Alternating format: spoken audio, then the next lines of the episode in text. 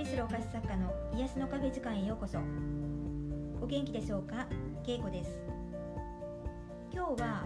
先月私が声診断というものを受けに行った時のことを話そうと思います。ポッドキャストをあの始めようかなと思った時に自分の声ってどんな感じなのかなって興味が湧いてきまして。で私自身もですねあの話すことがプロではないので中途半端な、ね、方言が出そうになったり、まあ、急になまったりですねあの早口になったりするんですね。で最近コロナで人と話せないこともありましてもうすぐどもるんですよ。でこれは本当にどこかで訓練しなくてはって思ってですねあのこのラジオをね始めようかなと思ったきっかけでもあります。でこの声診断って心のレントゲンって言われてるんですって。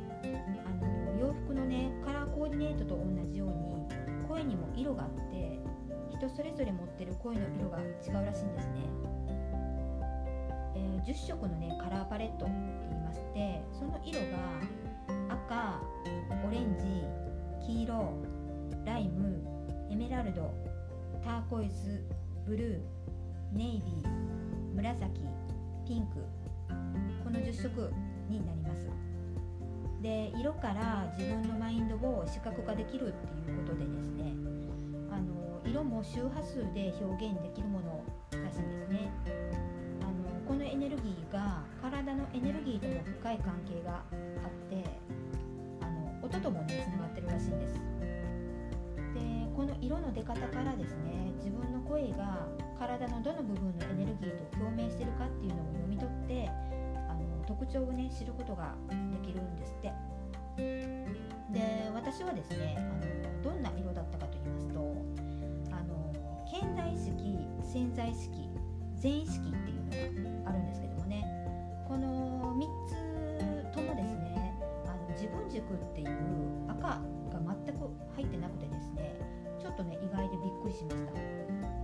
で何がねメインだったかと言いますと、ピンク紫が多くて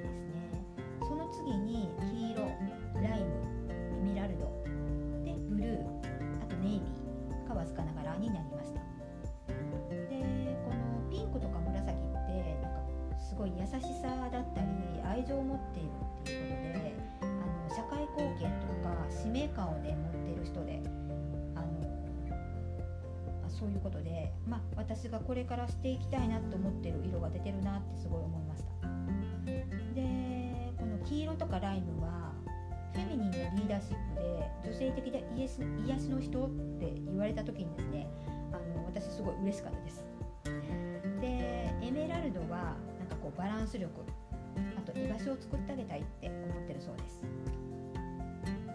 でこの前意識っていうのがですねあの意識と無意識の境界に存在するもので考え方の癖になるらしいんですけど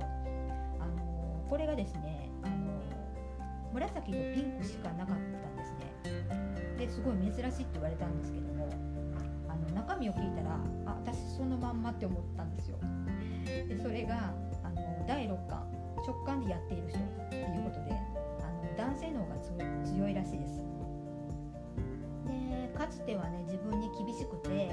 完璧主義だったんじゃないですかって言われて本当にまさにその通りです。はい、でアドバイスとしまして、まあ、人のためにっていうことを考えて進もうとしてるので今まで以上にね自分の癒しや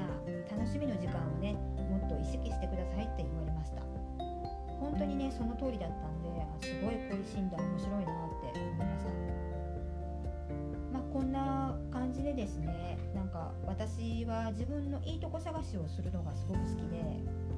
あのこれも昔自分を褒めてあげられなかった分、まあ、今いろんな角度から自分を見つめて褒めてる最中なんだなって感じてます。あの皆さんも是非ね自分自身をねあのもっと見つめてでいいとこだけね自分の中に溜め込んでいく作業をしてあげたらあの喜ぶんじゃないかなって思います。ではね最後に今日の私からの言葉なんですけども自分探しの旅をどんどんしてみよう。これを送りたいと思います。それでは皆様最後まで聞いてください日お過ごしください。